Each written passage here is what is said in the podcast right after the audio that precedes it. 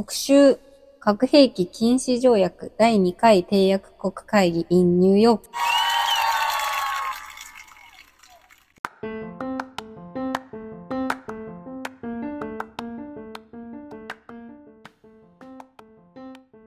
11月29日会議3日目に私、あゆとエリちゃんが参加したサイドイベントは人類と核兵器は共存できない。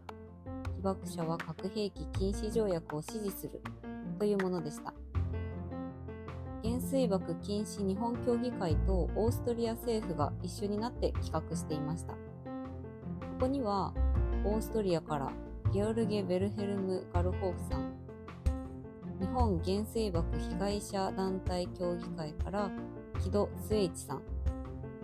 韓国原爆被害者協会からイ・ギオルさん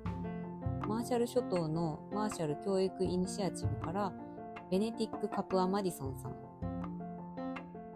先住民世界協会の代表でありニューメキシコから来られたペチューチェ・ギルバート・アコマ・ペブロさんが登壇されました。原爆被害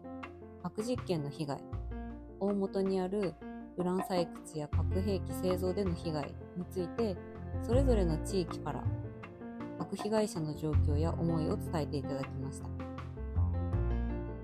このサイドイベントでは核兵器のどのプロセスにおいても取り返しのつかない被害が出ること。だからこそ核兵器は人類と共存できないんだということが確認されました。お聞きください。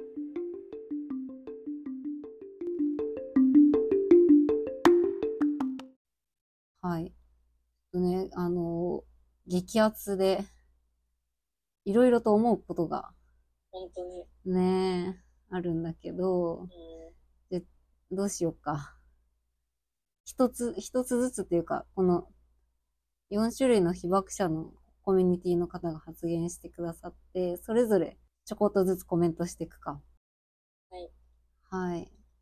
まずじゃあ、日本の被爆者の方の話で印象的だったことは何ですか？日本からは、うん被団協の木田木戸さんが発言されていたんですけど、うん。木戸さんは長崎で5歳の時に被爆していて、うん。っていう経験をすごく鮮明に表現されていて、うんその証言にすごく、あの、会場の方はすごく本当にシーンと耳を傾けているのが印象的うんで。したね。で、うんと、やっぱり、日本政府は基本的には、あの、一貫して被害者援護をちゃんとするっていう姿勢ではなくて、日本は、原被爆者がなんとか運動してきて、やっと進歩があったけど、まだ不十分だっていう話があったかなとうんうん。あとは、日本政府が核兵器禁止条約に参加しないっていうことは、圧倒的多数の国民の願いにも反しているんだということに述べてたかなと思います。うんうん。で、すごい印象的だったのは、あの、基本的に木戸さんも、あの、他のあの体験者の方も、ご自身で、あの、証言を、あの原稿を作って、で、それを、あの、しっかり作られたものを読み上げるっていうスタンスの方が多いんですけど、木戸さんもそうされてたんですけど、最後、一番最後、うんうん。原稿を読まずに、アドリブで、でも、やっぱりこの会議に参加したら、核廃絶への道は大きく開かれてると実感しましたってうんうん。いうのを前を見て語ってて、うん。それでもみんなが、うん本当に木戸さん、なったね。うん。そうだよね。思い出すだけで泣けるね。他の場面でも被爆者の方が、こう、語ることがたくさん、この会議中にあったんだけど、やっぱりどの被爆者の方も、この核兵器禁止条約っていうのが本当に希望の光なんだっていう、被爆者たちの希望の光で、自分たちを救うだけじゃなくって、この人類を救う道が開かれたみたいな話を皆さん揃ってされているっていうのが結構印象的だったなっていうふうに、あのー思った一方で、あの、最後に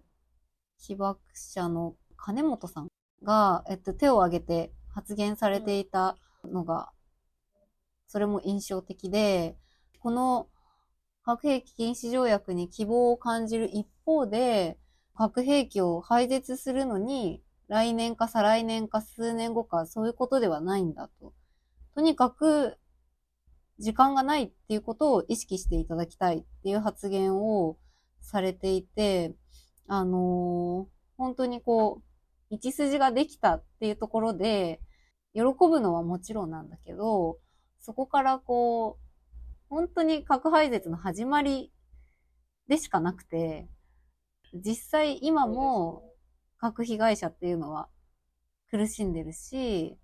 あのーやっぱ当事者、今苦しんでいる方々にとっては、本当にこう、いつ自分が死んでしまうのか、いつ仲間が死んでしまうのかとか、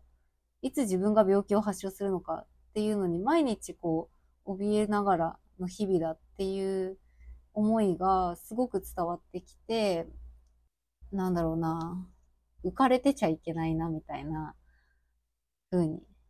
思いましたね。なんか現実を突きつけられる感じもあって、そこ、そういうところに気づかせてくれたのが本当にありがたいなっていうふうに思いました。はい。じゃあ、えっ、と、次が、韓国の被爆者の方の話はどうでしたか？韓国の被爆者の方はイ・ギオルさんという方うん。なんですけど、うん。日本が朝鮮半島から強制連行して、そのうち7万人以上の人が原爆の被害を受けたっていう証言されてました。うんうん。で、78年経った今も、私の体は全て覚えています。未だに悪夢に悩まされて飛び起きることがあるっていううん。原画で、本当に、うーんと日本の被爆者の方のそういうトラウマ体験って、うん。私たちあの機会をいただいて聞かせてもらったことが何度もと同じように韓国にもそういう方がいるんだってことを改めて。本当にその、韓国の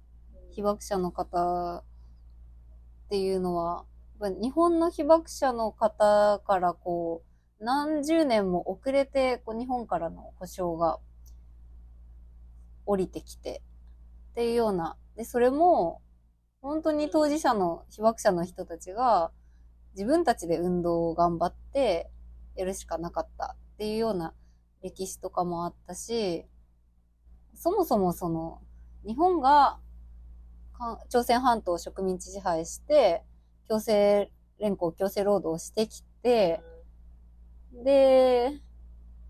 被爆者の1割が朝鮮半島の方だったっていうこともあって、その日本の加害責任っていうのも同時にこう、すごく考えさせられるような、あのーなんだろうな、存在だなっていうふうに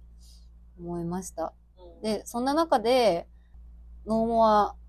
広島、ノーモア長崎、ノーモア被爆者、ノーモアウォーっていう風に韓国の方々が力強くこう、お話しされてい、いつもそういう風にお話しされるのが、なんかそうやってこう、被爆者っていう共通点で団結して、戦争っていうものが良くないよねっていう風に話してくださるっていうのが、すごいなって思いつつ、なんかそこに甘えてちゃいけなくて、私たちはこう日本人として、うん。あの、日本が朝鮮半島の人たちにやったこと、中国の人たちにやったこと、アジアの人たちにやったことっていうのを、ちゃんと勉強して、あの、加害の責任を認めた上で、反核運動っていうのをやんなきゃいけないよなっていうのを、すごく強く思いました。私たちはその、うんうん。あの、日本の加害の歴史を学ぶために、ど忘れしちゃった。え、強制労働調査団？強制調査団で勉強してて、うん。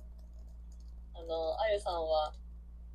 実際に韓国の方ともお話できたんですよね。あそうそうそうそう。あの、韓国の被爆者の方々に対して、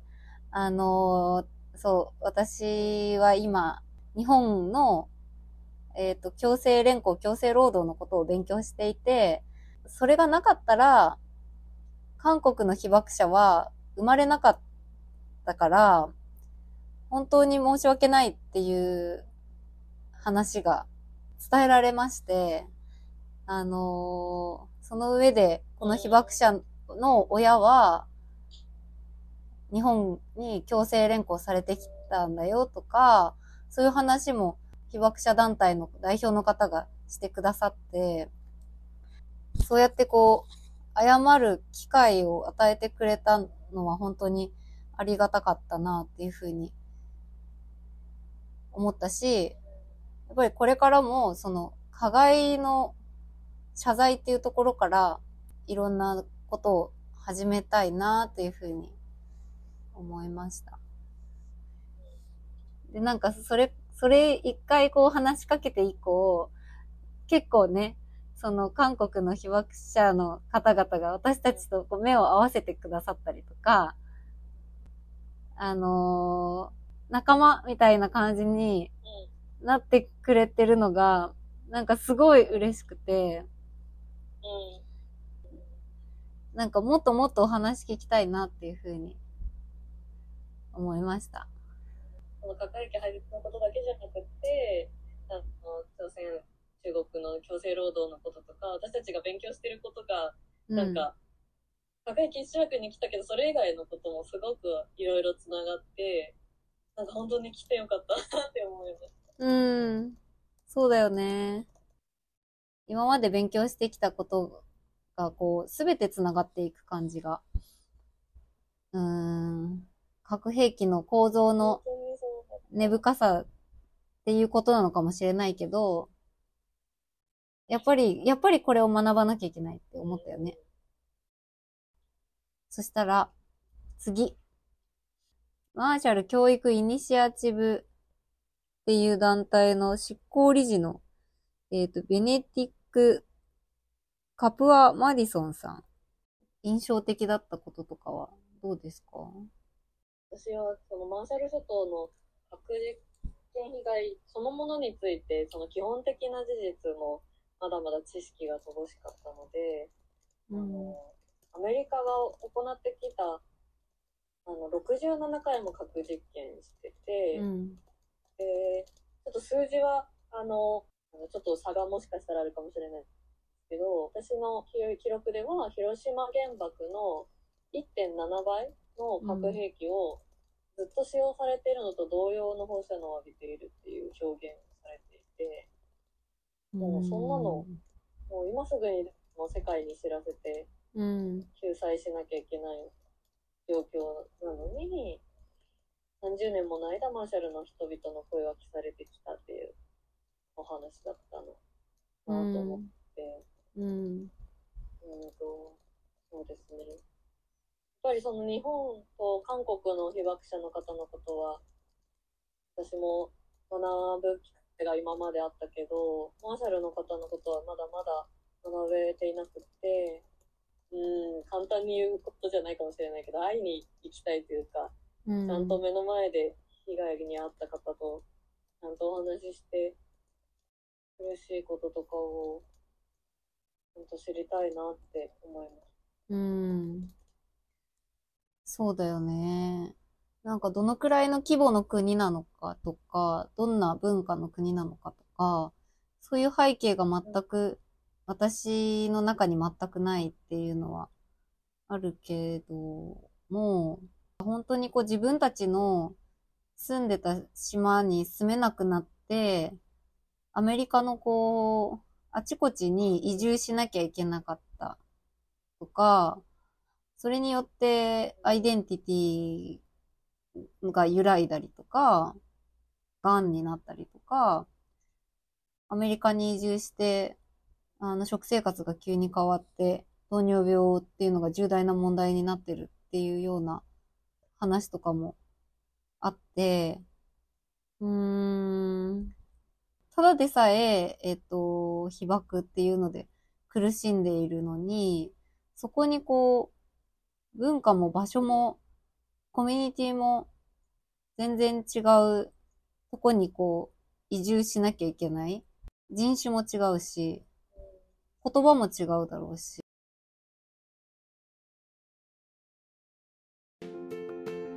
ここで残念ながらネット環境が悪くなって途切れてしまいました。なので次の日に振り返りの続きをしました。続きをお聞きください。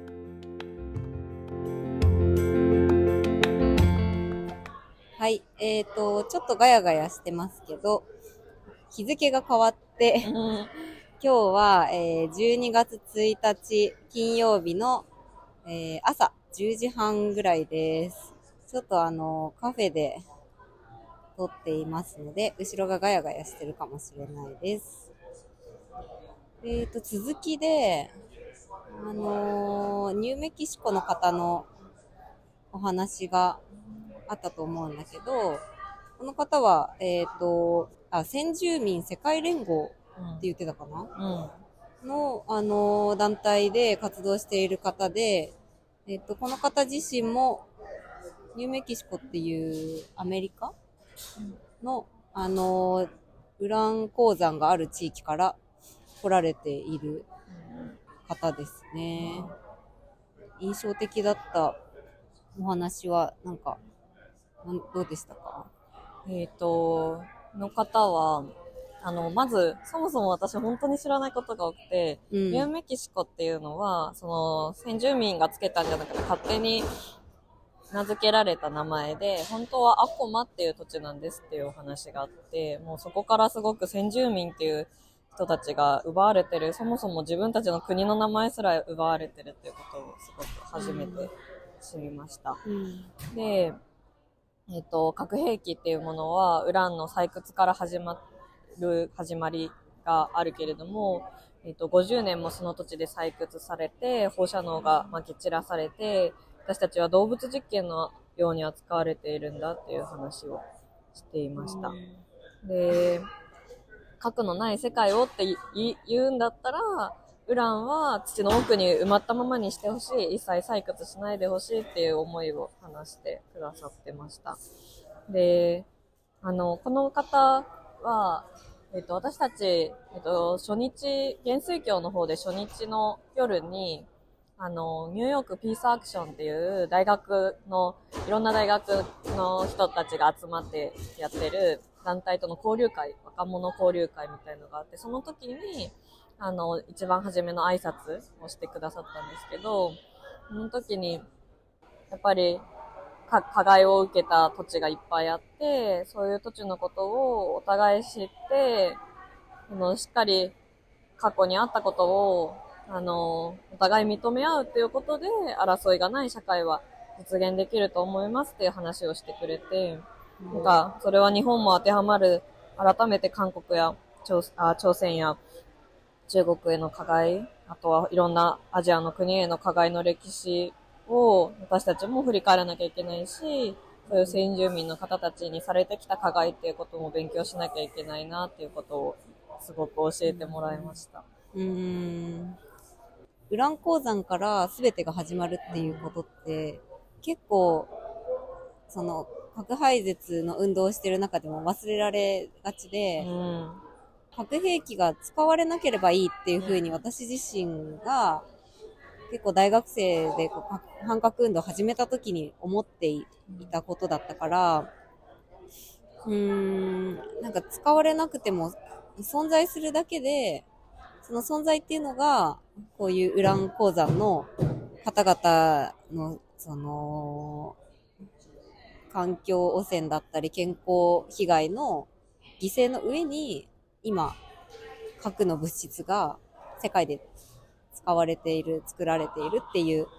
ことなんだなっていうふうに思って、うーん、なんかそこにはものすごいこう不均衡があって、核による産業、核兵器とか原発とかっていうののこう利益を受けるのは、うんと大企業だったりとか、うん、なんだろう、お金を持ってる国とか核保有国っていうことになって、で、それは、現えー先住民の現地の方たちの犠牲の上に成り立ってるし、うんそのシステムが続く限り、ずっとコミュニティとか、体とか心とか土地っていうのは搾取され続けて、壊され続けるっていう構造があるってことを核廃絶する上で、その前の韓国の方の話でも、なんか、やっぱ加害の歴史知らなきゃいけない、核廃絶する時には知らなきゃいけないって言ったけど、この、なんか、システムの上に核っていうのが成り立ってるってことを、やっぱり知らなきゃいけないなっていうふうには思いました。うん、本当に。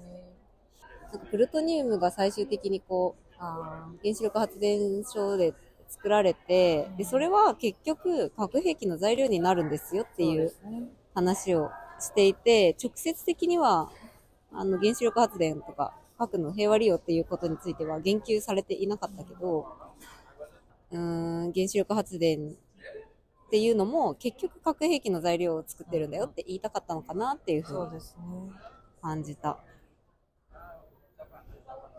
いや本当に重要なことを言ってた。うーん。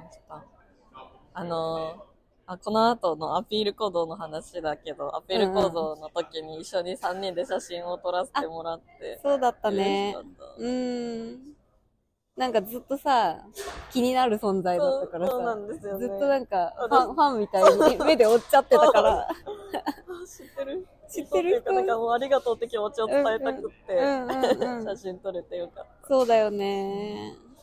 だから今回さ、結構、その、日本の被爆者の方とも結構いっぱい話せたし、荷物持たせてもらったりとか、なんかちょっとサポートさせてもらったりできたし、うん。あとは韓国とか、あの、このニューメキシコの核被害者の方たちとも、なんか交流ができたのが、うんなんかすごく良かったなって思った。うん。しかもみんなめっちゃウェルカムで優しかった。うん本当にありがたかったうんですね。うん。はい、ということで、えーっと、水曜日にあった人類と核は共存できないイベントについての報告はこれで終わります。はいバイバーイ。バイバーイ